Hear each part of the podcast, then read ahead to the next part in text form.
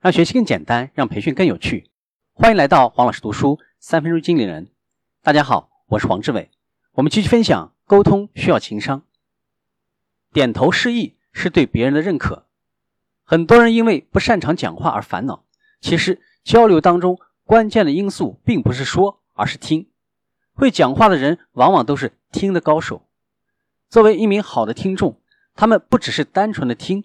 而是会让对方一直保持顺畅的讲话节奏，通过点头示意，能够引起对方滔滔不绝的讲话。所谓理解，就是真的懂我。每个人都想得到别人的认可，并赢得好的口碑，这是自我认可的需求。无论点头示意还是四目相接，都是倾听者对说话者所说内容的反应。你向对方传达了“讲得好，明白您的意思”。这样的一种信息，如此一来，说话者所感受到的就是他对我的话有继续听下去的兴趣，正好满足了说话者的认可需求。通过倾诉的方式来化解痛苦和烦恼的方法，在心理学当中被称之为精神发泄。在心理治疗当中，通过这种方式，以达到将倾诉者体内的垃圾排出体外、净化身体的作用。感同身受这种方法，无论是对上级还是下属，不管是对男性还是女性，都很有用。因为获得认可是人类的基本情感需求，所以嗯嗯，是的，理解哦，是这样啊，等等，表示同感的话语，能够让对方感到心安，从而赢得对方的信赖。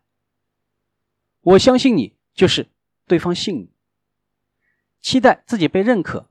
我们大多数的行动都是在这种动机和诉求的基础上进行的。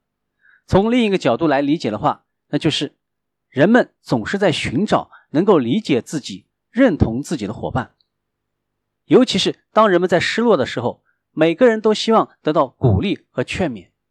这时候，如果遇到理解或者认同自己的伙伴，我们就会对对方心存感激，并且产生信赖感。所以，简单的一句“我相信你”，往往能够引起失意人群强烈的共鸣。生活当中，自我评价很低的人、容易消沉的人、缺乏自信的人等等，都会对认可自己的人产生绝对的信赖。今天的分享就是这样，请关注黄老师读书，每周你都将收到我们推送的黄老师读书的文字版本。给我三分钟，还你一个精彩。我们。下期见。